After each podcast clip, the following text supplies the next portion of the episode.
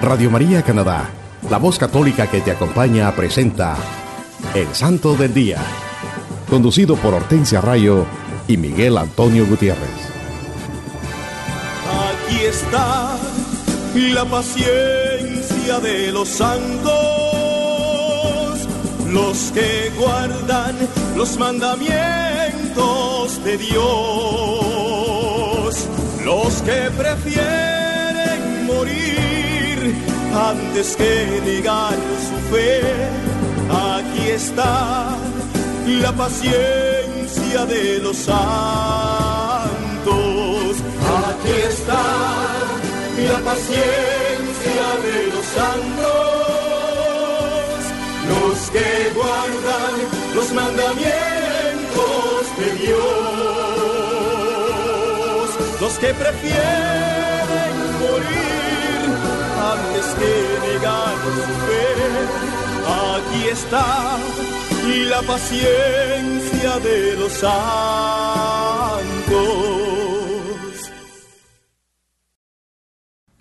Hola queridos hermanos, alabado sea Dios, por siempre sea alabado.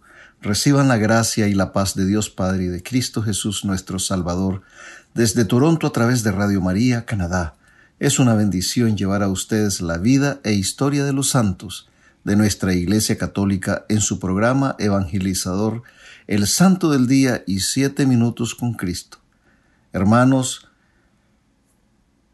nos pueden escuchar en cualquier parte del mundo, yendo a la internet o al sitio de Google y escribiendo radiomaria.ca diagonal SDD y esto los llevará directamente al website o página en la internet del Santo del Día, donde podrán tener acceso a todos los episodios anteriores.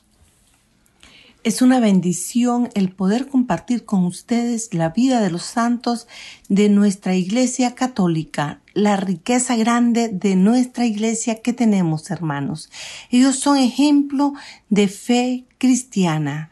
Los santos nos enseñan ese camino que nos conduce a Cristo Jesús, un camino que ellos recorrieron, así que ellos con su intercesión nos pueden guiar en este caminar día a día.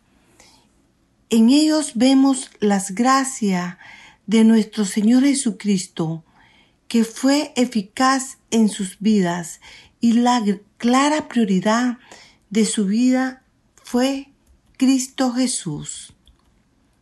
Los santos son grandes modelos para nosotros en nuestra fe que debemos imitar. Su virtud heroica nos debe inspirar. Ellos nos enseñan a interpretar el Evangelio evitando así acomodarlo a nuestra conveniencia y a las desviaciones de los tiempos que vivimos. Cuando vemos cómo los santos aman la Eucaristía, a la Santísima Virgen y a los pobres, podemos entender hasta dónde pueden llegar el amor en un corazón que se abre a la gracia. Al venerar a los santos, damos gloria a Dios, de quien proceden todas esas gracias. Hermanos, escuchemos lo que nos dice el Catecismo de la Iglesia Católica en el numeral 1717. Las bienaventuranzas dibujan el rostro de Jesucristo y describen su caridad, expresan la vocación de los fieles asociados a la gloria de su pasión y de su resurrección, iluminan las acciones y las actitudes características de la vida cristiana, son promesas paradójicas que sostienen la esperanza en las tribulaciones, anuncian a los discípulos las bendiciones y las recompensas ya incoadas o prometidas, quedan inauguradas en la vida de la Virgen María y de todos los santos. Hermanos, el catecismo de la Iglesia Católica lo enseña claramente y bien sencillo que las bienaventuranzas describen a nuestro Señor Jesucristo y su gran amor hacia todos nosotros. Nos invitan a ser como Él. Las bienaventuranzas es la luz que ilumina nuestra vida cristiana. Son la guía, el manual de vida del cristiano, que sostendrán nuestras esperanzas en las tribulaciones, en las angustias, en la desolación que a veces llegan a nuestras vidas. Ellas nos anuncian las promesas y recompensas que ya el Señor ha puesto a nuestra disposición. Si llegamos a amarle en espíritu y en verdad, así como lo hizo nuestra Madre Santísima Virgen María, también lo han hecho los santos. Para lograrlo tenemos que asociarnos como discípulos de Jesucristo a su gloria y a su pasión, y así podremos experimentar la gloria de su resurrección a una vida nueva, llena del amor y de la paz de nuestro Creador, Dios Padre Todopoderoso. Hermanos, recuerden que tendremos nuestra habitual sesión de los siete minutos con Cristo después de, del canto católico, para que nos pongamos en actitud de oración pidiendo al Espíritu Santo que nos ilumine y fortalezca, y que reflexionemos en este mensaje, y así la luz de Cristo y su palabra llenarán nuestros corazones de su amor y su paz. El programa de hoy está lleno de muchas bendiciones, mis queridos hermanos que enriquece y fortalece nuestra fe católica. El compartir acerca de los santos de nuestra iglesia nos llena de mucho gozo y alegría, ya que estos bienaventurados nos acompañan siempre, todos los días de nuestra vida. Es por eso que siempre debemos pedir su intercesión para que nuestras oraciones sean puestas a los pies de Cristo Jesús, el gran mediador entre Dios Padre y nosotros, sus hijos. El 15 de junio celebramos a Santa Germaine Cousin. Desde su nacimiento en el año 1579 hasta su muerte en el año 1601, la vida de esta sierva de Dios estuvo llena de enfermedades y sufrimientos. Al nacer, su mano derecha fue marchita y paralizada, y más tarde sufrió escrófula, enfermedad infecciosa de los ganglios linfáticos. Siendo una niña, perdió a su madre y nunca conoció el amor de su padre. Su madrasta la maltrató mucho y nunca se le concedió un verdadero lugar dentro del hogar familiar. Fue regalada a cuidar ovejas y se le prohibió tener contacto con sus hermanos de padre. Su vida interior fue completamente opuesta a la vida exterior. Su alma pura estaba en un contacto constante con el Creador. Su único libro fue el Santo Rosario, que ella se alegraba de rezar todos los días. Asistía a la misa diaria. Se dice que una vez caminó sobre aguas desbordantes a fin de llegar a tiempo a la misa. Educaba a los niños en la fe y alimentó a los pobres con pan seco que ella recibía. Una vez su madrastra la acusó de robar pan, pero cuando se le abrió el delantal, lo encontraron, lo que encontraron fue un ramillete de lindas flores de verano. Después de casi cincuenta años de su muerte, su cuerpo fue encontrado incorrupto, y fue expuesto por un año y fue objeto de veneración y fuente de muchos milagros. Ella fue canonizada en 1867 por el Papa Pío IX. Una gran santa, por eso la recordamos todos los 15 de junio. El 16 de junio celebramos a San Beno. Él nació en Alemania en el año 1010. Era hijo de un conde. Era un buen pastor, regalaba generosamente a los pobres, llevaba una vida ejemplar y de austeridad, y restableció el canto público del oficio divino. Fue obispo de Meissen, y cuando Meissen se hizo protestante, las reliquias del santo fueron trasladadas a Mónaco, donde lo hicieron patrono. No sabemos mucho de él, pero sí que sabemos que fue un gran católico, gran amigo de los pobres y cumplió fielmente con las enseñanzas de nuestro Señor Jesucristo. El 18 de junio estamos celebrando a San Gregorio Barbarigo. Él nació en Venecia, Italia, en el año 1625. Perteneció a una familia muy rica e influyente. Al morir su madre, cuando él tenía la edad de dos años, su padre se prometió darle la mejor educación. Lo educó en las ciencias y en el arte de la guerra, pero a él le interesaba más todo lo que tuviera relación con Dios y la salvación de las almas. Cuando llegó a Roma la peste del tifo negro, del tifus negro, conociendo la gran caridad de San Gregorio, el Santo Papa lo nombró presidente de la comisión encargada para atender a los enfermos. El Papa Alejandro VII le ofrece nombrarlo obispo de Bérgamo. San Gregorio le pide que le deje celebrar primero una misa para conocer los planes de Dios. En esta oye un mensaje celestial que le aconseja aceptar el nombramiento. En 1660 se le consagró cardenal.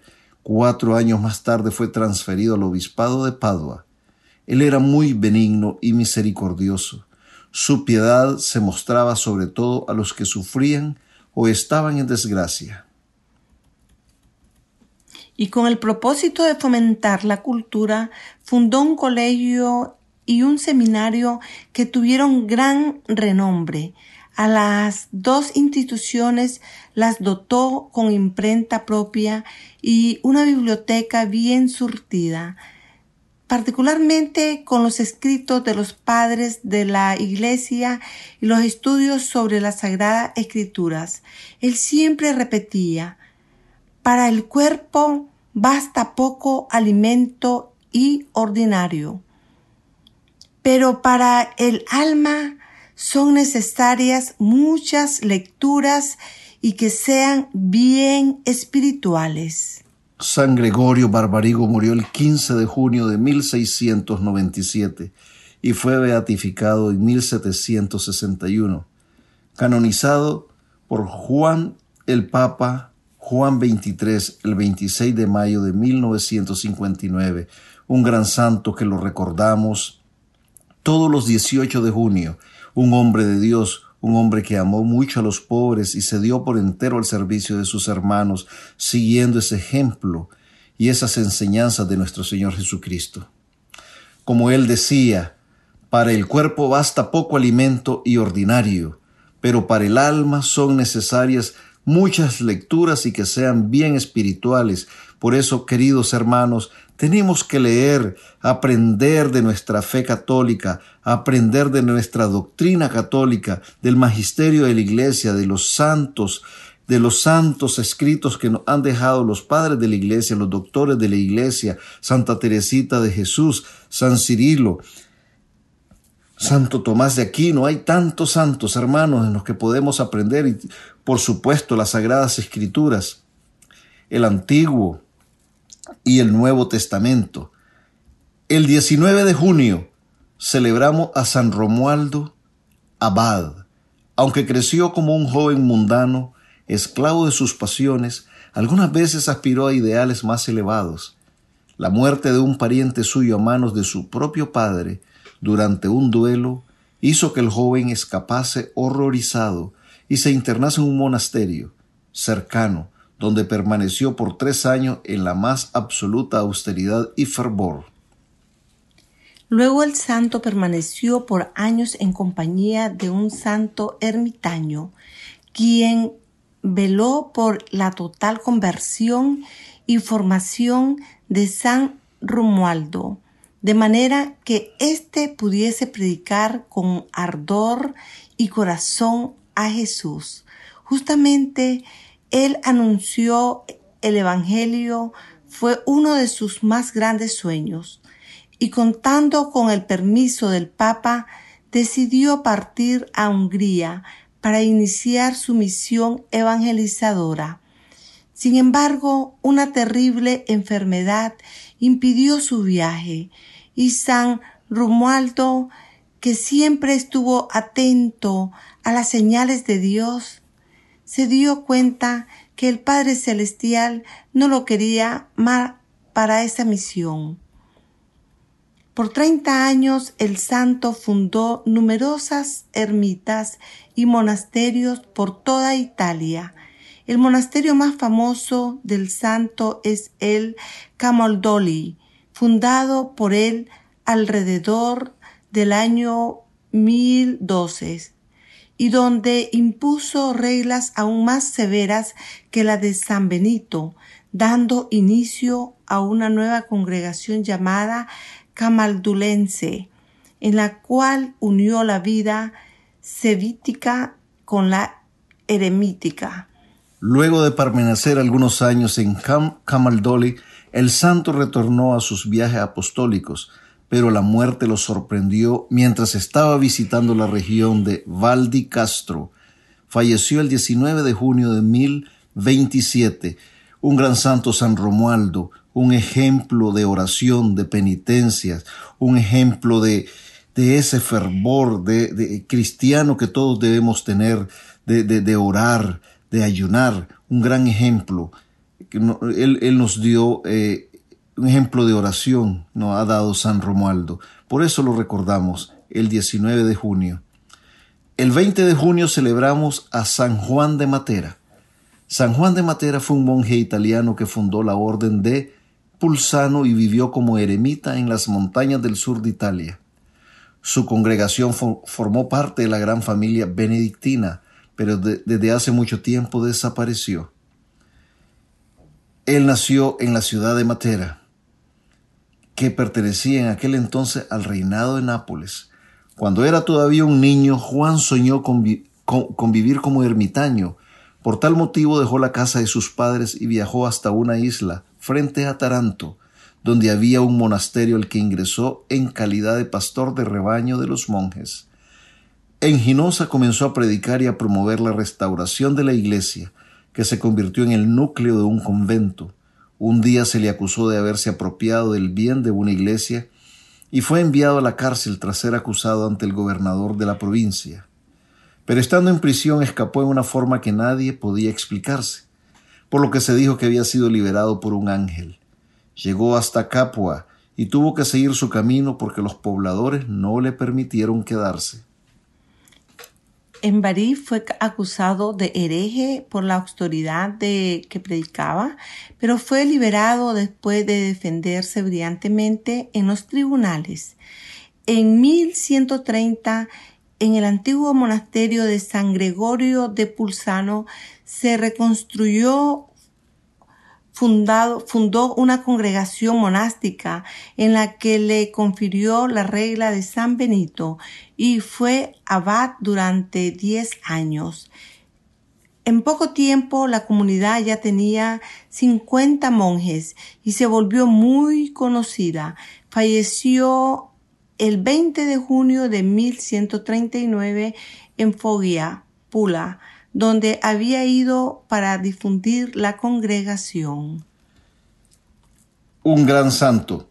Sufrió muchas, muchas persecuciones, muchas calumnias, muchas dificultades, muchos problemas pero perseveró, perseveró en ese caminar, en su fe en Cristo. Él bien entendió los evangelios, que la vida del cristiano no es fácil. Hay muchas tribulaciones, hay muchas pruebas y muchas veces sus propios hermanos. Pero bueno, hermanos, él nunca perdió su vista del rostro de Cristo. Por eso lo recordamos todos los 20 de junio. El 21 de junio es la fiesta de San Luis Gonzaga, patrono de la juventud cristiana y protector de los jóvenes estudiantes. Él también pasó por muchas incomprensiones y sufrimientos en la vida de lujo, entre comillas, que tuvo que experimentar hasta que escuchó un llamado especial. San Luis Gonzaga nació en el año 1568 en Italia con una familia muy noble. Su madre, preocupada por las cosas de fe, lo consagró a la Virgen y lo hizo bautizar, mientras que al papá solo le interesaba el futuro mundano del hijo y que fuese soldado como él. San Luis frecuentaba mucho los cuarteles y allí aprendió la importancia de ser valiente, pero también él adquirió un vocabulario rudo. Su tutor le hizo ver al pequeño que ese lenguaje era grosero, vulgar y blasfemo, por lo que el muchacho jamás volvió a hablar de ese modo. Poco a poco fue creciendo en la fe y a los nueve años hizo un voto de castidad. Cuando tenía trece años, conoce al obispo San Carlos Borromeo, quien queda impresionado con la sabiduría e inocencia de Luis y le da la primera comunión.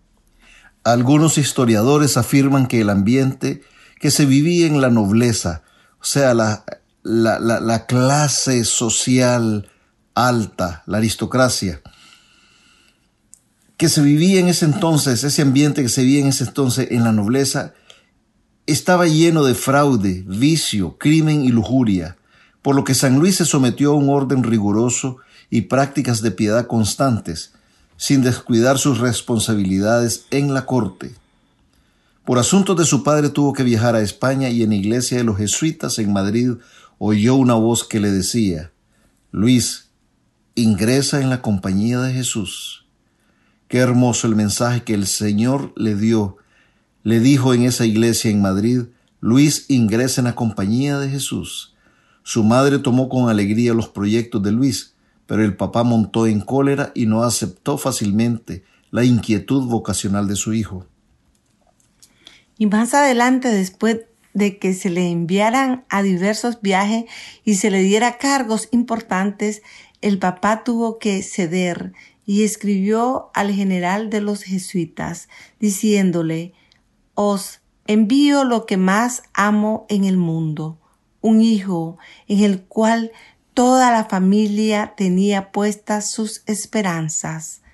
San Luis ingresó al noviciado de las compañías de Jesús Allí continuó con sus penitencias y mortificaciones que ya habían afectado su salud. Con el tiempo se convirtió en un novicio modelo. Se mantuvo fiel a las reglas y siempre buscaba estar en los oficios más humildes. En ocasiones, durante el recreo o en el comedor, caía en éxtasis. Por aquel entonces la población de Roma se vio afectada por una epidemia de fiebre. Los jesuitas abrieron un hospital donde los integrantes de la orden atendían. Luis empezó a mendigar víveres para los enfermos y logró cuidar de los moribundos hasta que contrajo la enfermedad. Él se recuperó de ese mal, pero quedó afectado por una fiebre intermitente, que en pocos meses lo redujo a un estado de gran debilidad. Acompañado de su confesor San Roberto Belarmino, se fue preparando para la muerte. Qué historia más hermosa la de San Luis Gonzaga. Primero su relación con San, San Carlos Borromeo, ahora su relación con otro gran santo, Roberto Belarmino, que lo preparó para su muerte, debido a que se enfermó en esa epidemia por ayudar a sus hermanos. Y, así es, hermanos, la historia siempre se repite. A través de la historia hay muchas epidemias, eh, hay, hay, muchas pandemias, han habido muchas pestes, pero vemos la historia de nuestros santos, cómo ellos, cómo ellos se dedicaron, arriesgando su vida para ayudar a sus hermanos, así como nosotros también estamos llamados a hacer lo mismo, hermanos, porque Cristo Jesús lo entregó todo por nosotros en la cruz y San Luis Gonzaga, viendo ese, este, esta hermosa historia de su vida, nos da ese ejemplo, ese ejemplo que todos debemos eh, imitar. En una ocasión cayó en un arrobamiento y se le reveló que moriría en la octava del Corpus Christi, con la mirada puesta en el crucifijo y el nombre de Jesús en sus labios. Partió a la casa del Padre alrededor de la medianoche entre el 20 y 21 de junio, con tan solo 23 años de edad. Hermanos, quiero compartirles lo que dijo San Juan Pablo II acerca de la paz. Nosotros los cristianos, en particular, estamos llamados a ser centinelas de la paz en los lugares donde vivimos y trabajamos. Es decir, se nos pide que vigilemos para que las conciencias no cedan a la tentación del egoísmo, de la mentira y de la violencia. Bien claro lo dice San Juan Pablo II. Como cristianos debemos ser protectores de la paz, promotores de la paz y ejemplo de paz. En todos los lugares donde nosotros nos movemos, como cristianos, como católicos, debemos ser testimonio de esa paz que nuestro Señor Jesucristo nos ha dado. No debemos permitir que nuestros corazones y nuestras conciencias sean objeto de la tentación del egoísmo, la mentira y la violencia. Debemos siempre pedir la iluminación y la fortaleza del Espíritu Santo para que podamos enfrentar y salir victoriosos de todas esas situaciones y circunstancias que nos pueden hacer caer. Sí, mis hermanos, nuestro Señor Jesucristo nos lo dijo en el Evangelio de San Juan, capítulo 14, versículo 27. Os dejo la paz, mi paz os doy, no os la doy como la da el mundo. No se turbe vuestro corazón, ni se acobarde. Palabra de Dios. Te alabamos, Señor. Ánimo, mis hermanos que nuestro Señor Jesucristo está con nosotros. Su paz está con nosotros. Abramos nuestros corazones a su amor y misericordia y el mundo no podrá dominarnos. Por eso Él dice que no nos turbemos ni nos acobardemos, porque su amor y su poder nos protegen y nos amparan. Confiemos en su divina misericordia y prevaleceremos siempre a la cruz de Cristo Jesús. Siempre recordemos, hermanos míos, que no hay santos sin pasado, ni pecadores sin futuro. Y ahora vamos a escuchar un bello canto y enseguida regresamos más con su programa evangelizador El Santo del Día y Siete Minutos con Cristo.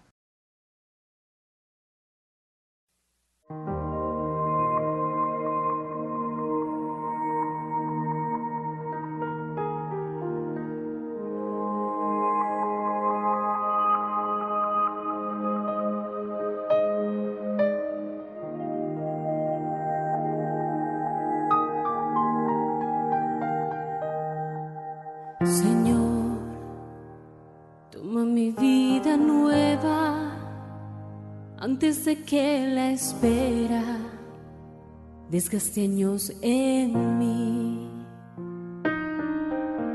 Estoy dispuesto a lo que quieras, no importa lo que sea, tú llámame a servir. Llévame donde los hombres necesiten tus palabras, necesiten mis ganas de vivir.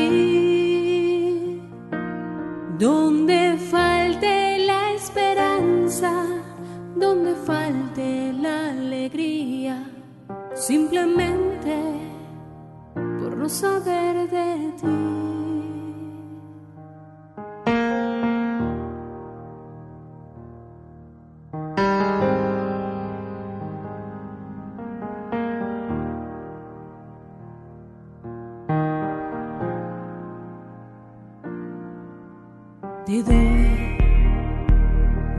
Corazón sincero para gritar sin miedo tu grandeza, Señor. Tendré mis manos sin cansancio, tu historia entre mis labios y fuerza en la oración.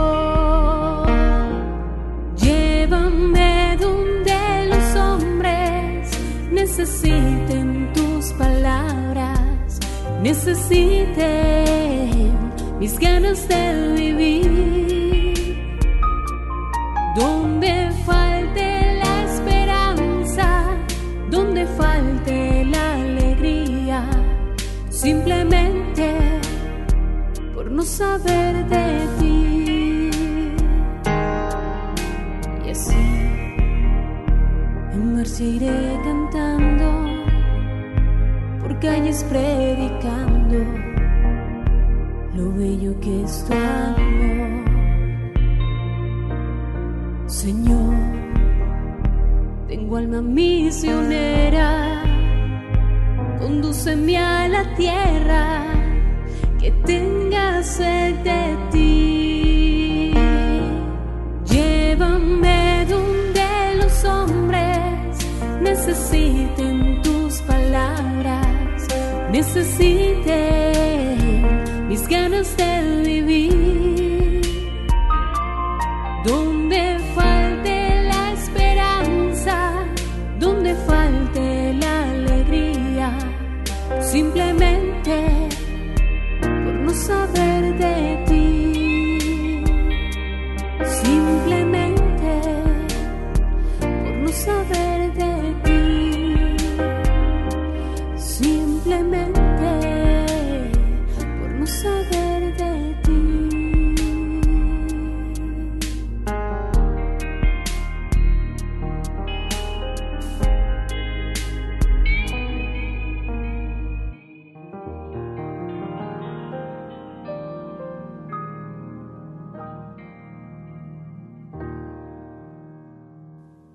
Usted está escuchando El Santo del Día y Siete Minutos con Cristo en Radio María Canadá, la voz católica que te acompaña.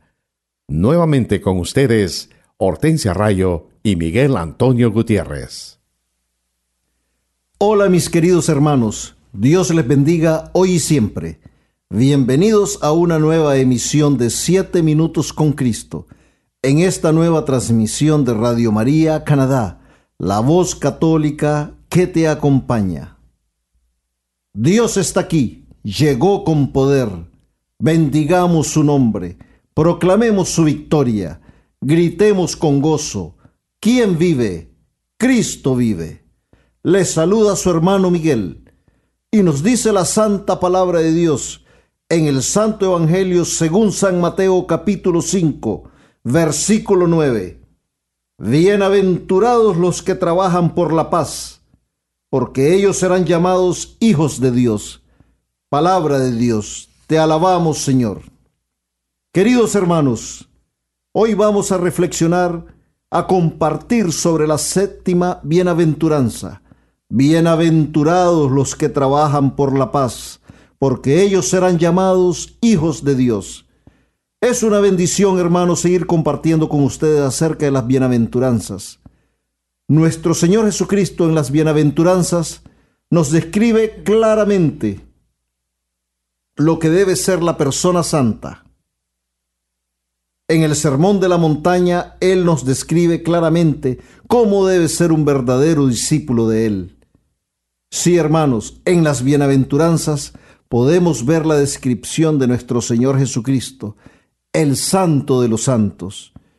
En este día, mis queridos hermanos, les repito, vamos a reflexionar en la séptima de las bienaventuranzas. Bienaventurados los que trabajan por la paz, porque ellos serán llamados hijos de Dios. En el Sermón de la Montaña, nuestro Señor Jesucristo nos da esta enseñanza que era una novedad para los que la escucharon en ese momento. Y también en estos días, hermanos, creo que también representa una novedad para todos nosotros en estos tiempos, porque el mundo ha acaparado muchas áreas de nuestras vidas y vivimos distraídos por el ruido y el brillo de este mundo. Pero el Maestro en su gran amor y misericordia nos da este manual de vida para que todos nosotros, sus discípulos, podamos ser llamados hijos de Dios y alcanzar el reino de los cielos. Nuestro Señor Jesucristo nos está dando el mensaje de de que a pesar de las circunstancias o situaciones que estemos experimentando, a pesar de las pruebas que se presenten a nuestras vidas, a pesar de la influencia que el mundo pueda ejercer o empujar en nuestro diario vivir, a pesar de las heridas que el pecado pueda provocar en nuestros corazones, a pesar de todo aquello malo que nos rodea y todo aquello que nos hace tropezarnos. Nosotros tenemos que trabajar y promover la paz para prevalecer y poder salir victoriosos. Él nos invita a abrazar y recibir esta promesa que Él nos hace, para que seamos herederos del reino de los cielos, de la vida eterna, de la tierra prometida.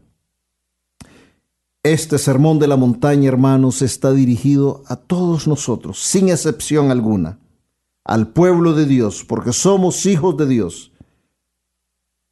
Este pueblo de Dios que somos nosotros, que ha recibido el alimento espiritual, el pan de vida, y que estamos llamados a proclamar el Evangelio, al igual que lo hizo nuestro Señor Jesucristo, a proclamar esa buena nueva a todos nuestros hermanos que están necesitados de este mensaje de amor y paz, de este mensaje de salvación.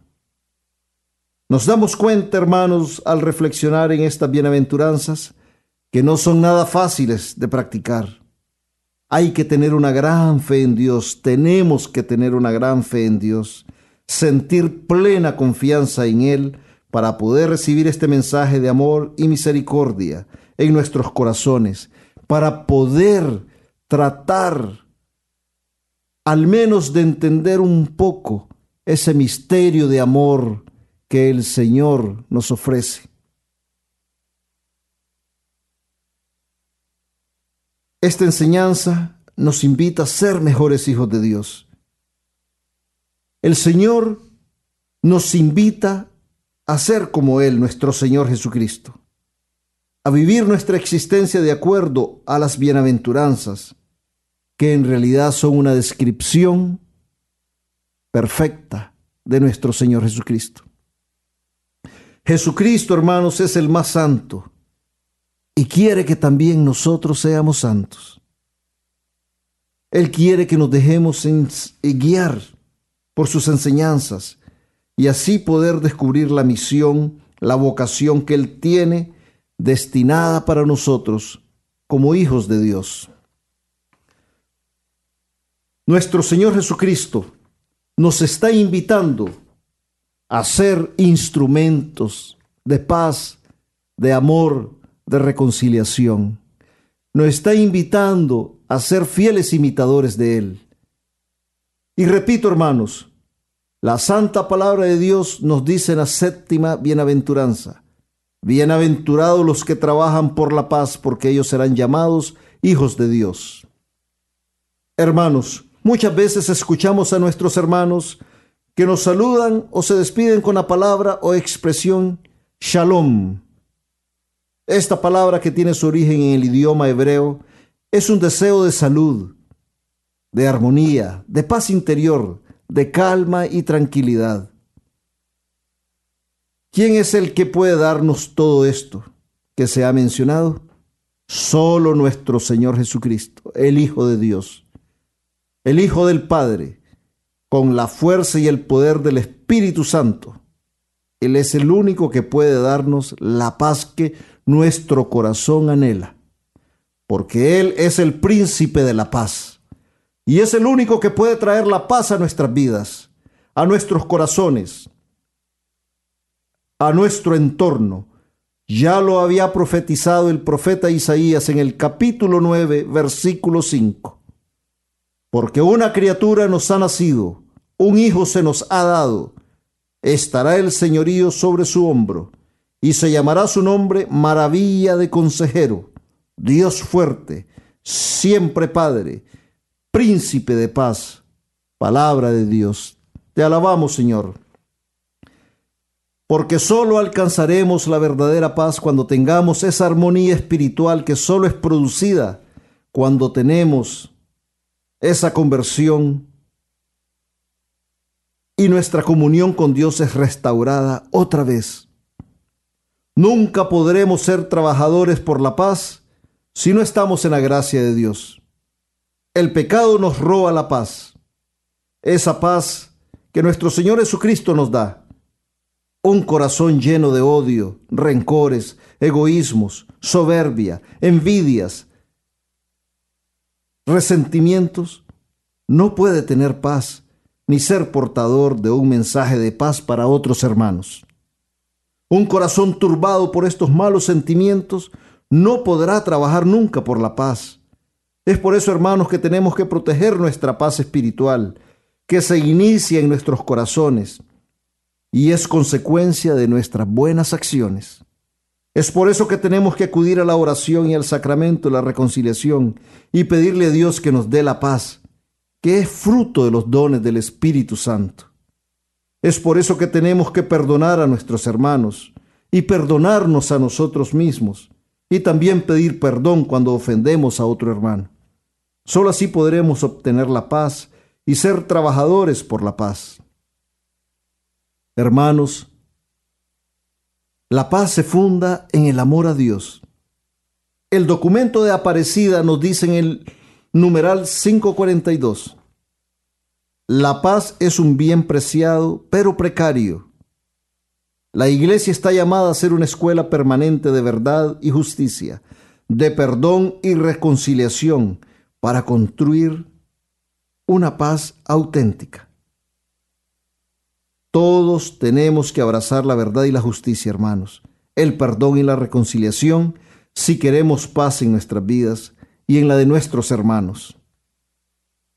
Sí, también nosotros tenemos que trabajar por la paz de nuestros hermanos, por la paz del mundo, así como lo han hecho los santos de nuestra Iglesia Católica.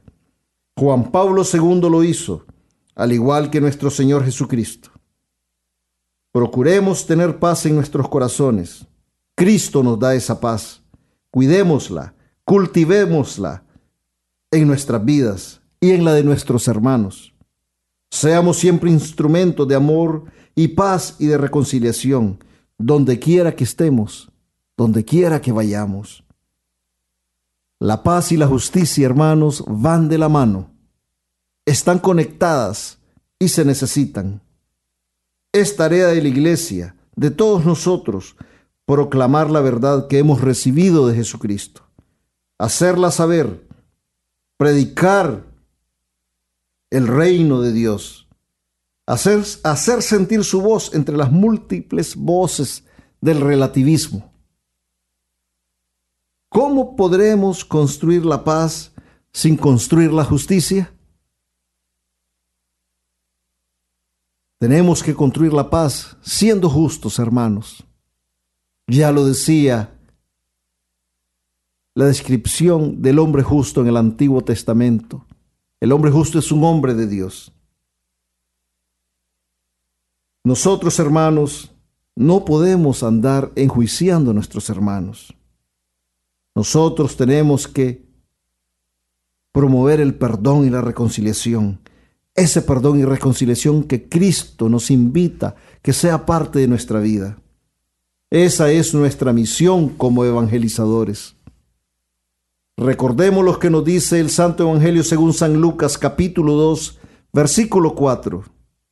Gloria a Dios en las alturas y en la tierra paz a los hombres en quienes Él se complace. Palabra de Dios. Te alabamos, Señor. Dios se complace en los hombres pacíficos, en los que trabajan por la paz y la promueven. Seamos esos hijos de Dios, hermanos, en quien Él se complace. Vivamos en paz como hermanos en Cristo. Dios quiere que nos amemos, así como también Él nos ama. Dios quiere que nuestros corazones se llenen de paz se inunden de paz. Y esa paz solo la puede dar nuestro Señor Jesucristo. Por eso es muy importante, hermanos, que abramos nuestros corazones al amor de Cristo. Porque Cristo quiere que nosotros promovamos la paz, pero quiere que salga de nuestros corazones, de lo más íntimo de nuestro ser, para que sea una paz auténtica, una paz que es inspirada por el Santo Espíritu de Dios. Hermanos, en esta semana reflexionemos en esta gran enseñanza que nos regala nuestro Señor Jesucristo en la séptima bienaventuranza. Que si trabajamos por la paz, seremos llamados hijos de Dios. Roguemos a la Madre de Dios, la Santísima Virgen María, la Reina de la Paz, nuestra Madre, que con su poderosa intercesión nos ayude a ser cada día pacíficos, como lo es nuestro Señor Jesucristo para que podamos ser merecedores de esta promesa que Él nos hace y podamos cumplir la voluntad de Dios, siempre iluminados y fortalecidos por el Espíritu Santo. Y nunca, nunca olvidemos que amar a nuestros hermanos tal y como son y sin condiciones es ser amigos de Jesucristo.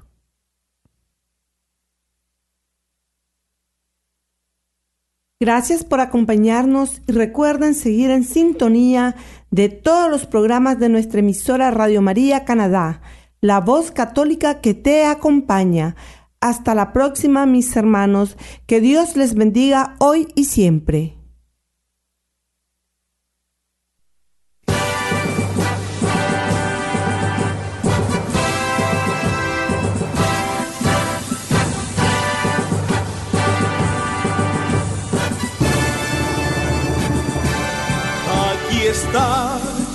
La paciencia de los santos,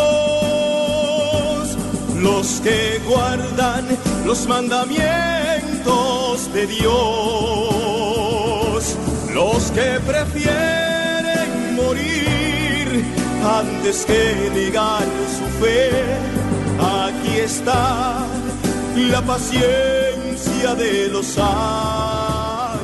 Usted escuchó El Santo del Día y Siete Minutos con Cristo, conducido por Hortensia Rayo y Miguel Antonio Gutiérrez, en Radio María Canadá, la voz católica que te acompaña. Los que prefieren morir antes que negar su fe, aquí está y la paciencia de los santos.